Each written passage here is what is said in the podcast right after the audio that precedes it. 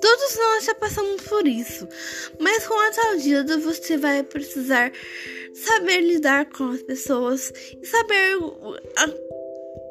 conhecer você mesmo com essa insegurança e autoestima. Você deve aprender várias lições em cada vida. Vários ouvintes também que vão começando a perceber que você é algo mais profundo. É algo que você seja mais as profundezas do desespero. Mas ninguém quase teve um desespero, mas é você isso que você vai ouvir agora mesmo. Conte comigo. E é isso, então.